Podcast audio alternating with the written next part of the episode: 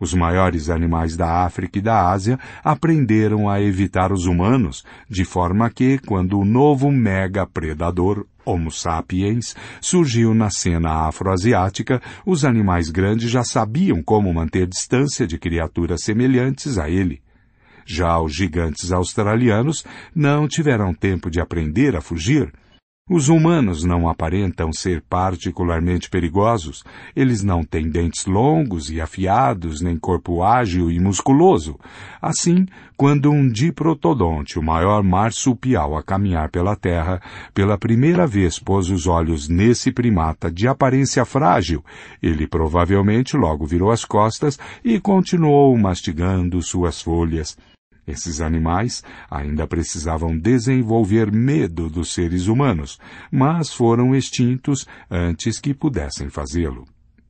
A segunda explicação é que, quando os sapiens chegaram à Austrália, já tinham dominado a técnica da queimada, diante de um ambiente estranho e hostil, deliberadamente queimaram grandes áreas de florestas densas e bosques impenetráveis a fim de criar campos abertos, que atraíam animais mais fáceis de se caçar e eram mais adequados às suas necessidades. Desse modo, em poucos milênios eles mudaram totalmente a ecologia de grandes regiões da Austrália. Um conjunto de evidências que corroboram essa visão é o registro fóssil de plantas. Árvores de eucalipto eram raras na Austrália há 45 mil anos, mas a chegada do Homo sapiens inaugurou uma era de ouro para essa espécie. Como são especialmente resistentes ao fogo, os eucaliptos se espalharam por toda parte, enquanto outras árvores e arbustos desapareceram. Essas mudanças na vegetação influenciaram os animais que comiam as plantas e os carnívoros que comiam os herbívoros. Os koalas, que subsistiam exclusivamente de folhas de eucalipto, prosperaram nos novos territórios. A maioria dos outros animais foi muitíssimo afetada. Muitas cadeias alimentares australianas foram destruídas, levando os elos mais frágeis à extinção. 5 nota. Uma terceira explicação admite que a caça e a queimada exerceram um papel significativo na extinção, mas enfatiza que não podemos ignorar completamente o papel do clima. As mudanças climáticas que atingiram a Austrália por volta de 45 mil anos atrás desestabilizaram o ecossistema e o tornaram particularmente vulnerável. Em circunstâncias normais, o sistema provavelmente teria se recuperado, como acontecera muitas vezes antes. No entanto, os humanos entraram em cena exatamente nesse momento crítico e empurraram o frágil ecossistema para o abismo.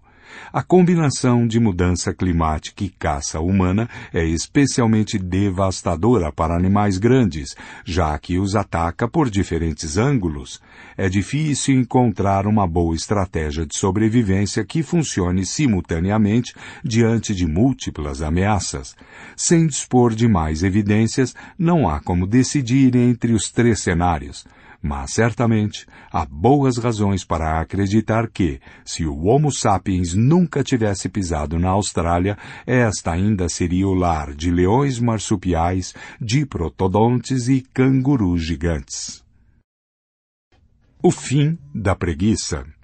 A extinção da megafauna australiana foi, provavelmente, a primeira marca significativa que o Homo sapiens deixou em nosso planeta foi seguida de um desastre ecológico ainda maior, desta vez na América.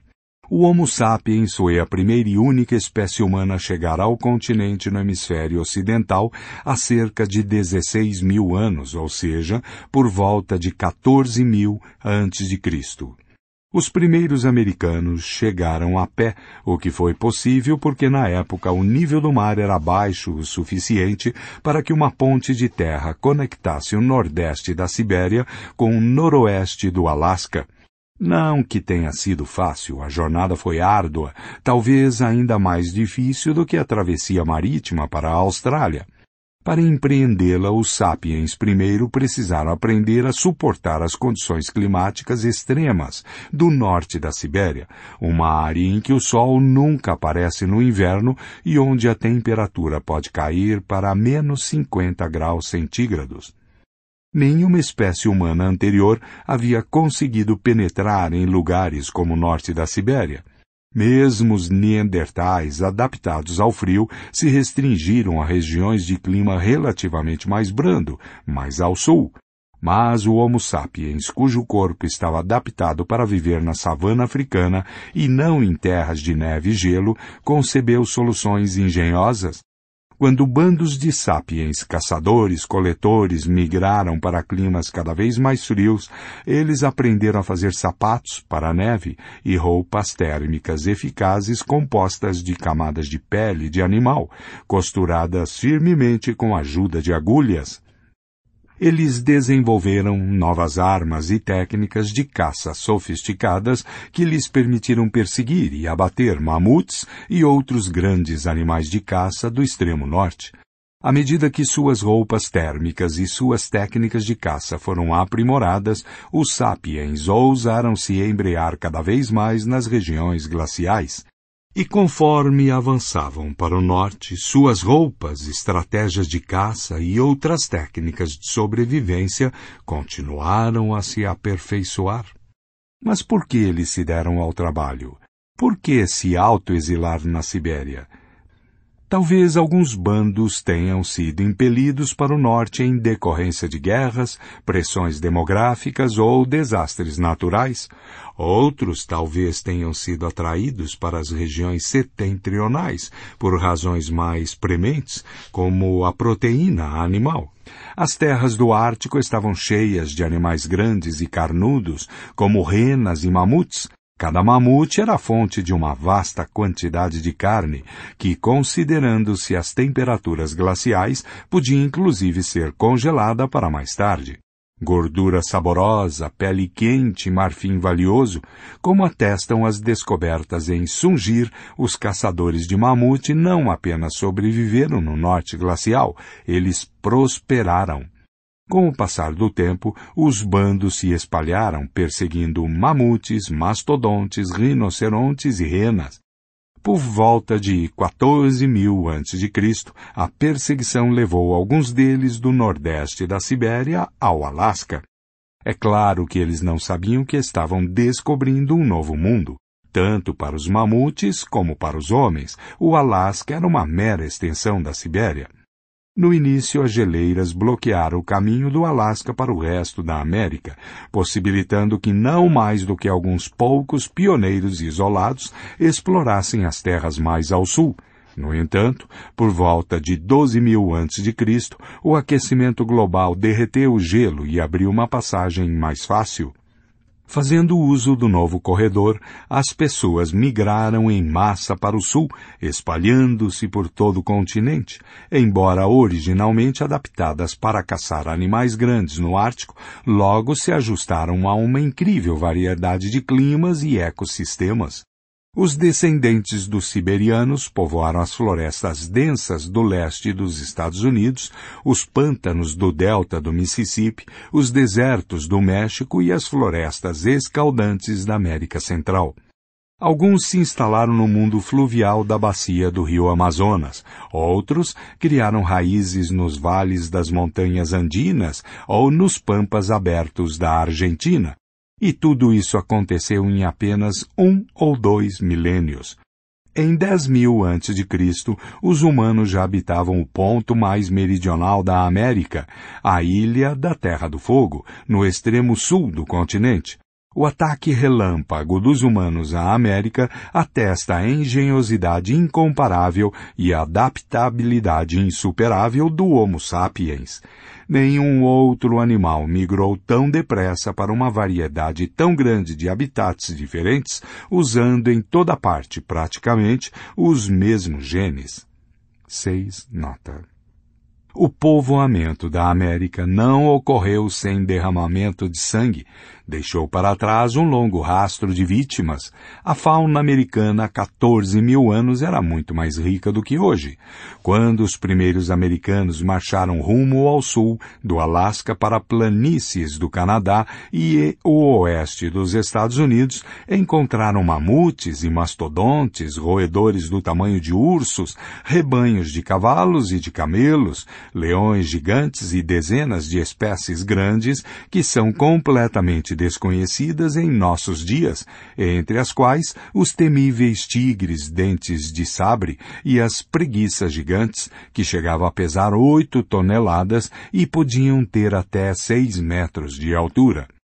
A América do Sul abrigava uma coleção ainda mais exótica de grandes mamíferos, répteis e aves, as Américas eram um grande laboratório de experimentação evolutiva, um lugar em que animais e plantas desconhecidos na África e na Ásia haviam evoluído e prosperado. Mas não mais. Dois mil anos após a chegada dos sapiens, a maioria dessas espécies singulares havia desaparecido.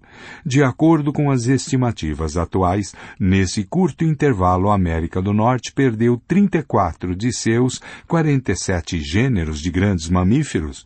A América do Sul perdeu 50 de 60, os tigres dentes de sabre, depois de florescer por mais de 30 milhões de anos, desapareceram, tal como as preguiças gigantes, os leões americanos, os cavalos e camelos nativos do continente, os roedores gigantes e os mamutes.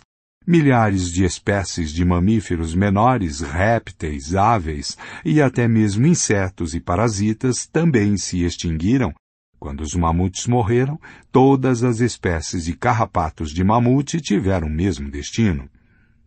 Há décadas, paleontólogos e zoarqueólogos, pessoas que procuram e estudam restos de animais, vasculham as planícies e montanhas das Américas em busca de ossos fossilizados de camelos antigos e de fezes petrificadas de preguiças gigantes, quando encontram o que procuram, os tesouros são cuidadosamente embalados e enviados para laboratórios, onde cada osso e cada coprólito, o nome técnico para fezes fossilizadas, é meticulosamente estudado e datado.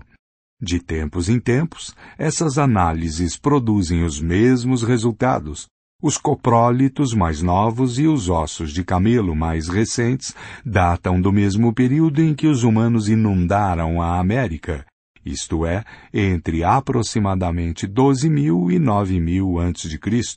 Somente em uma região os cientistas descobriram coprólitos mais novos. Em várias ilhas do Caribe, em particular Cuba e Hispaniola, eles encontraram excrementos petrificados de preguiça gigante, datando de cerca de 5 mil a.C. Foi exatamente nessa época em que os primeiros humanos conseguiram atravessar o Mar do Caribe e povoar as duas grandes ilhas.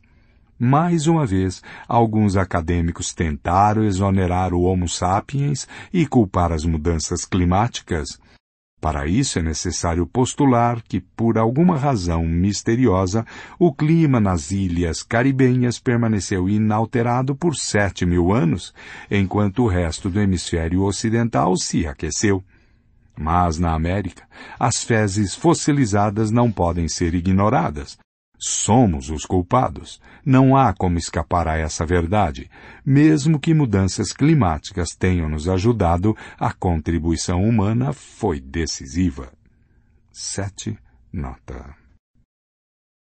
A Arca de Noé se juntarmos as extinções em massa na Austrália e na América e acrescentarmos as extinções em menor escala que aconteceram enquanto o Homo sapiens se espalhava pela África e pela Ásia, tais como a extinção de todas as outras espécies humanas e as que ocorreram quando os antigos caçadores-coletores povoaram ilhas remotas como Cuba, a conclusão inevitável é que a primeira onda de colonização dos sapiens foi um dos maiores e mais rápidos desastres ecológicos a acometer o reino animal. Mais duramente atingidos foram as grandes criaturas peludas. Na época da Revolução Cognitiva, o planeta abrigava cerca de 200 gêneros de grandes mamíferos terrestres, pesando mais de 50 quilos. Na época da Revolução Agrícola, restavam apenas 100. O Homo sapiens levou à extinção cerca de metade dos grandes animais do planeta, muito antes de os humanos inventarem a roda, a escrita ou ferramentas de ferro. Essa tragédia ecológica foi reencenada em miniatura inúmeras vezes depois da Revolução Agrícola. O registro arqueológico de ilha após ilha conta a mesma história triste. A tragédia começa com uma cena mostrando uma população rica e variada de grandes animais, sem vestígio algum de humanos. Na cena 2, os sapiens aparecem, evidenciados por um osso humano, uma ponta de lança ou talvez um pedaço de um tecílio de cerâmica. Logo vem a cena 3, em que homens e mulheres ocupam o centro do palco e a maioria dos animais grandes, junto com muitos dos menores, desapareceu. A grande ilha de Madagascar, a uns 400 quilômetros a leste do continente africano, oferece um exemplo famoso. Ao longo de milhões de anos de isolamento, desenvolveu-se ali uma coleção singular de animais. Entre eles encontravam-se o pássaro-elefante, uma criatura incapaz de voar, com três metros de altura e pesando quase meia tonelada, a maior ave do mundo, e os lêmures gigantes, os maiores primatas do globo, os pássaros-elefantes e os lêmures gigantes, junto com a maioria dos outros grandes animais de Madagascar, desapareceram de maneira abrupta há cerca de 1500 anos, precisamente quando os primeiros humanos puseram os pés na ilha. No Oceano Pacífico, a principal onda de extinção começou por volta de 1500 a.C quando agricultores polinésios se estabeleceram nas ilhas Salomão, Fiji e Nova Caledônia. Eles exterminaram, direta ou indiretamente, centenas de espécies de aves, insetos, caracóis e outros habitantes locais. Dali, a onda de extinção avançou gradativamente para o leste, o sul e o norte até o coração do Oceano Pacífico, eliminando no caminho a fauna peculiar de Samoa e Tonga, 1200 a.C., as Ilhas Marquesas, 1. A Ilha de Páscoa, as Ilhas Cook e o Havaí, 500, e por fim a Nova Zelândia, 1200. Desastres ecológicos similares ocorreram em praticamente cada uma das milhares de ilhas que pontilham o Oceano Atlântico, o Oceano Índico, o Oceano Ártico e o Mar Mediterrâneo. Os arqueólogos descobriram até mesmo nas ilhas menores indícios da existência de aves, insetos e caracóis que viveram lá por inúmeras gerações e só desapareceram quando os primeiros agricultores humanos chegaram. Apenas algumas poucas ilhas extremamente remotas escaparam do olhar do homem até a Idade Moderna, e essas ilhas mantiveram sua fauna intacta.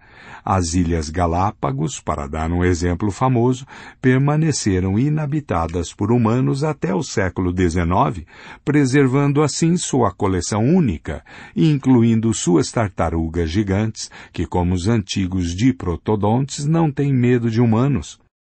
A primeira onda de extinção que acompanhou a disseminação dos caçadores-coletores foi seguida pela segunda onda de extinção, que acompanhou a disseminação dos agricultores e nos dá uma perspectiva importante sobre a terceira onda de extinção, que a atividade industrial está causando hoje. Não acredite nos abraçadores de árvores que afirmam que nossos ancestrais viveram em harmonia com a natureza. Muito antes da Revolução Industrial, o Homo sapiens já era o recordista entre todos os organismos em levar as espécies de plantas e animais mais importantes à extinção. Temos a honra duvidosa de ser a espécie mais mortífera nos anais da biologia.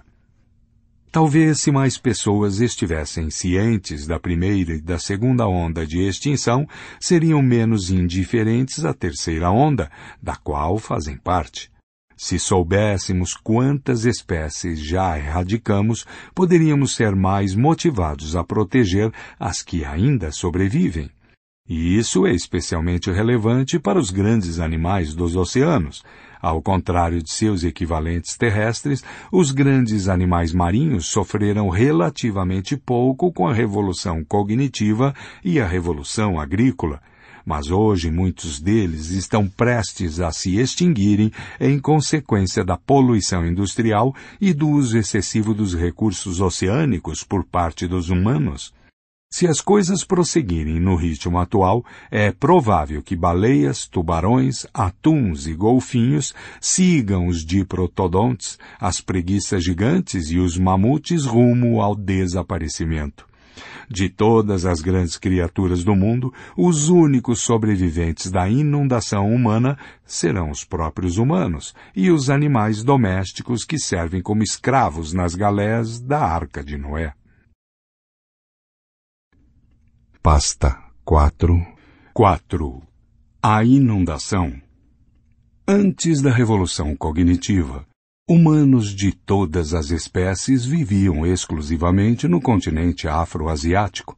É verdade, eles povoaram algumas ilhas atravessando curtas distâncias de água a nado ou em jangadas improvisadas. A Ilha de Flores, por exemplo, foi colonizada há 850 mil anos, mas esses humanos eram incapazes de se aventurar no mar aberto e nenhum deles chegou à América, à Austrália ou a ilhas remotas como Madagascar, Nova Zelândia ou Havaí. A barreira marítima impediu não só os humanos, como também muitos outros animais afroasiáticos de chegarem a esse mundo exterior, em consequência, os organismos de terras distantes como Austrália e Madagascar evoluíram em isolamento por milhões e milhões de anos, assumindo formas e características muito diferentes das de seus distantes parentes afroasiáticos. O planeta Terra era dividido em vários ecossistemas distintos, cada um deles composto de um conjunto singular de animais e de plantas o Homo sapiens esteve prestes a pôr um fim a essa exuberância biológica. Após a revolução cognitiva, os sapiens adquiriram a tecnologia, as habilidades organizacionais e talvez até mesmo a visão necessária para sair do continente afroasiático e povoar o mundo exterior. Sua primeira conquista foi a colonização da Austrália há cerca de 45 mil anos. Os especialistas são pressionados a explicar esse feito. Para chegar à Austrália, os humanos precisaram atravessar uma série de canais marítimos, alguns com mais de 100 quilômetros de largura, e em seguida se adaptar praticamente da noite para o dia a um ecossistema completamente novo.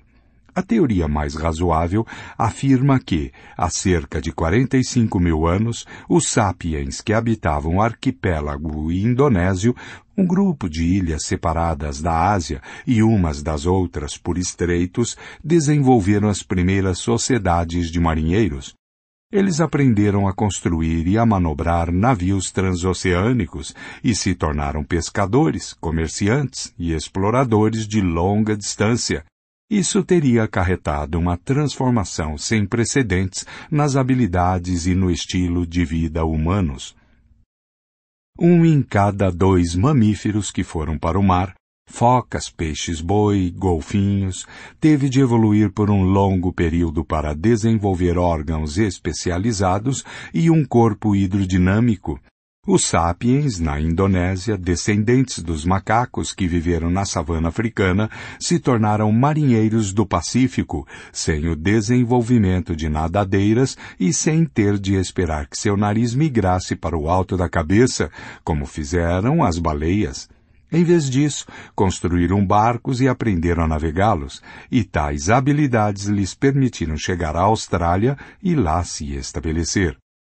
É verdade que os arqueólogos ainda não encontraram jangadas, remos ou aldeias de pescadores de 45 mil anos atrás.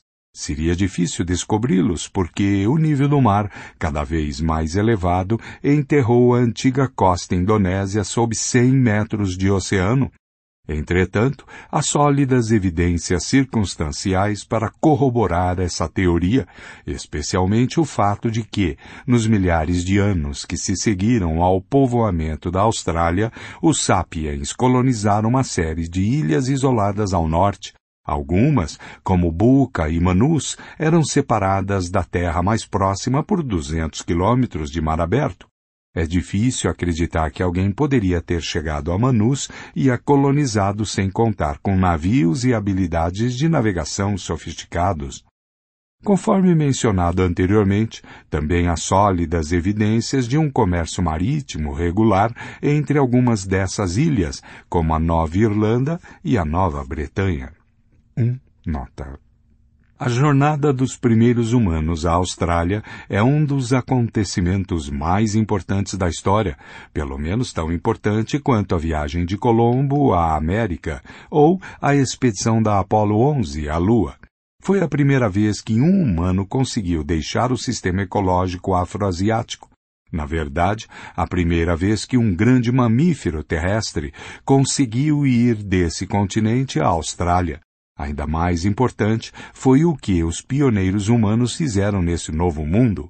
O momento em que o primeiro caçador-coletor pôs os pés no litoral australiano foi o momento em que o Homo sapiens subiu ao topo da cadeia alimentar, num território específico, e a partir daí se tornou a espécie mais mortífera do planeta Terra.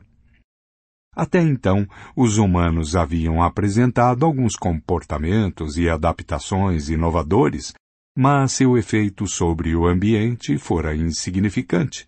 Eles haviam demonstrado sucesso notável ao se adaptar em vários habitats, mas o fizeram sem mudar drasticamente esses habitats.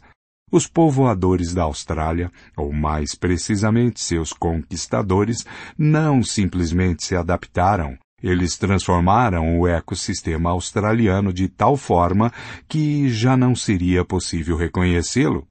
A primeira pegada humana nas areias de uma praia australiana foi imediatamente apagada pelas ondas, mas ao penetrar o continente, os invasores deixavam para trás uma pegada diferente que jamais seria apagada. À medida que prosseguiram, encontraram um universo estranho de criaturas desconhecidas que incluíam um canguru de 200 quilos e 2 metros de altura, e um leão marsupial grande como um tigre moderno, que foi o maior predador do continente. Coalas grandes demais para serem fofinhos e mimosos farfalhavam nas árvores e aves com o dobro do tamanho de avestruzes corriam pelas planícies Lagartos similares a dragões e cobras com cinco metros de comprimento se arrastavam pela terra. O diprotodonte, um vombate de duas e meia toneladas, vagava pelas florestas. Com a exceção das aves e dos répteis, todos esses animais eram marsupiais, como os cangurus davam à luz a bebês minúsculos e indefesos, com aparência de fetos, que então eles nutriam com leite em suas bolsas abdominais. Os mamíferos marsupiais eram praticamente desconhecidos da África e na Ásia, mas na Austrália reinavam absolutos. Em alguns milhares de anos, virtualmente todos esses gigantes desapareceram. Das 24 espécies animais australianas pesando 50 quilos ou mais, 23 foram extintas. 2. Nota. Um grande número de espécies menores também desapareceu. Cadeias alimentares em todo o ecossistema australiano foram quebradas e reorganizadas. Foi a transformação mais importante do ecossistema australiano em milhões de anos. Foi tudo culpa do Homo sapiens, declarados culpados. Alguns acadêmicos tentam exonerar nossa espécie, colocando a culpa nas excentricidades do clima, o bode expiatório usual em casos como esse. Mas é difícil acreditar que o Homo sapiens tenha sido completamente inocente. Há três evidências que enfraquecem o álibi climático e implicam nossos ancestrais na extinção da megafauna australiana. Em primeiro lugar, embora o clima australiano tenha mudado há cerca de 45 mil anos, não foi uma reviravolta muito marcante. É difícil conceber como os novos padrões climáticos por si sós poderiam ter causado uma extinção tão generalizada. Hoje é comum explicar tudo como consequência de mudanças climáticas, mas a verdade é que o clima da Terra nunca para, está em fluxo constante. Todo acontecimento na história teve como pano de fundo alguma mudança climática. Em particular, nosso planeta passou por vários ciclos de resfriamento e aquecimento. Durante o último milhão de anos houve uma era glacial, aproximadamente a cada 100 mil anos. A última durou mais ou menos de 75 mil a 15 mil anos atrás de maneira não atipicamente severa para uma era glacial, teve dois picos, o primeiro há cerca de 70 mil anos e o segundo há cerca de 20 mil anos. O diprotodonte apareceu na Austrália há mais de um milhão e meio de anos e tinha conseguido resistir a pelo menos dez outras eras glaciais. Também sobreviveu ao primeiro pico da última era glacial, há cerca de 70 mil anos. Por que então desapareceu há 45 mil anos? É claro, se os diprotodontes fossem os únicos animais grandes a terem desaparecido nessa época, poderia ter sido apenas um acaso, no entanto, mais de 90% da megafauna australiana desapareceu junto com o diprotodonte. As evidências são circunstanciais, mas é difícil imaginar que os sapiens, por mera coincidência, tenham chegado à Austrália no momento exato em que todos esses animais estavam morrendo de frio. 3. Nota. Em segundo lugar, quando a mudança climática causa extinções em massa, as criaturas marinhas normalmente são tão atingidas quanto as terrestres, mas não há indícios de um desaparecimento significativo da fauna oceânica há 45 mil anos. O envolvimento humano pode explicar facilmente por que a onda de extinção destruiu a megafauna terrestre da Austrália, ao mesmo tempo em que poupou a dos oceanos à sua volta. Apesar de suas habilidades de navegação, o Homo sapiens ainda era predominantemente uma ameaça terrestre. Em terceiro lugar, extinções em massa similares a essa dizimação australiana arquetípica ocorreram repetidas vezes nos milênios seguintes onde quer que as pessoas se estabelecessem em outra parte do mundo exterior. Nesses casos, a culpa dos sapiens é irrefutável. Por exemplo, a megafauna da Nova Zelândia, que sobrevivera à suposta mudança climática de cerca de 45 mil anos atrás sem um único arranhão, sofreu golpes devastadores imediatamente depois que os primeiros humanos puseram os pés nas ilhas. Os maoris, os primeiros colonizadores sapiens da Nova Zelândia, chegaram às ilhas há cerca de 800 anos. Em poucos séculos, a maior parte da megafauna local foi extinta, junto com 60% de todas as espécies de pássaros. Um destino similar acometeu a população de mamutes da ilha de Wrangel, no Oceano Ártico, 200 quilômetros ao norte da costa siberiana. Os mamutes prosperaram por milhões de anos na maior parte do hemisfério norte, mas quando o Homo sapiens se espalhou, primeiro pela Eurásia e depois pela América do Norte, eles recuaram. Há dez mil anos, não havia um único mamute a ser encontrado no mundo, exceto em algumas poucas ilhas remotas no Ártico, mais notadamente na de Wrangel. Os mamutes de Wrangel continuaram a prosperar por mais alguns milênios e então desapareceram de maneira abrupta há cerca de quatro mil anos, justo quando os primeiros humanos chegaram à ilha.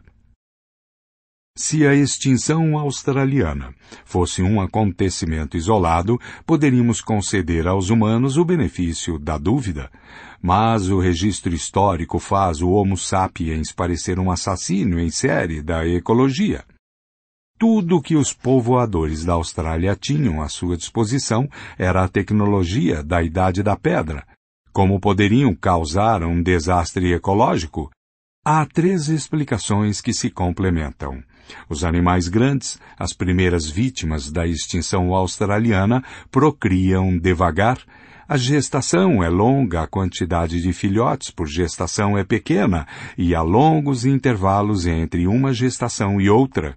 Em consequência, mesmo se os humanos abatessem um único diprotodonte a cada poucos meses, seria suficiente para fazer com que o número de mortes de diprotodonte fosse superior ao número de nascimentos.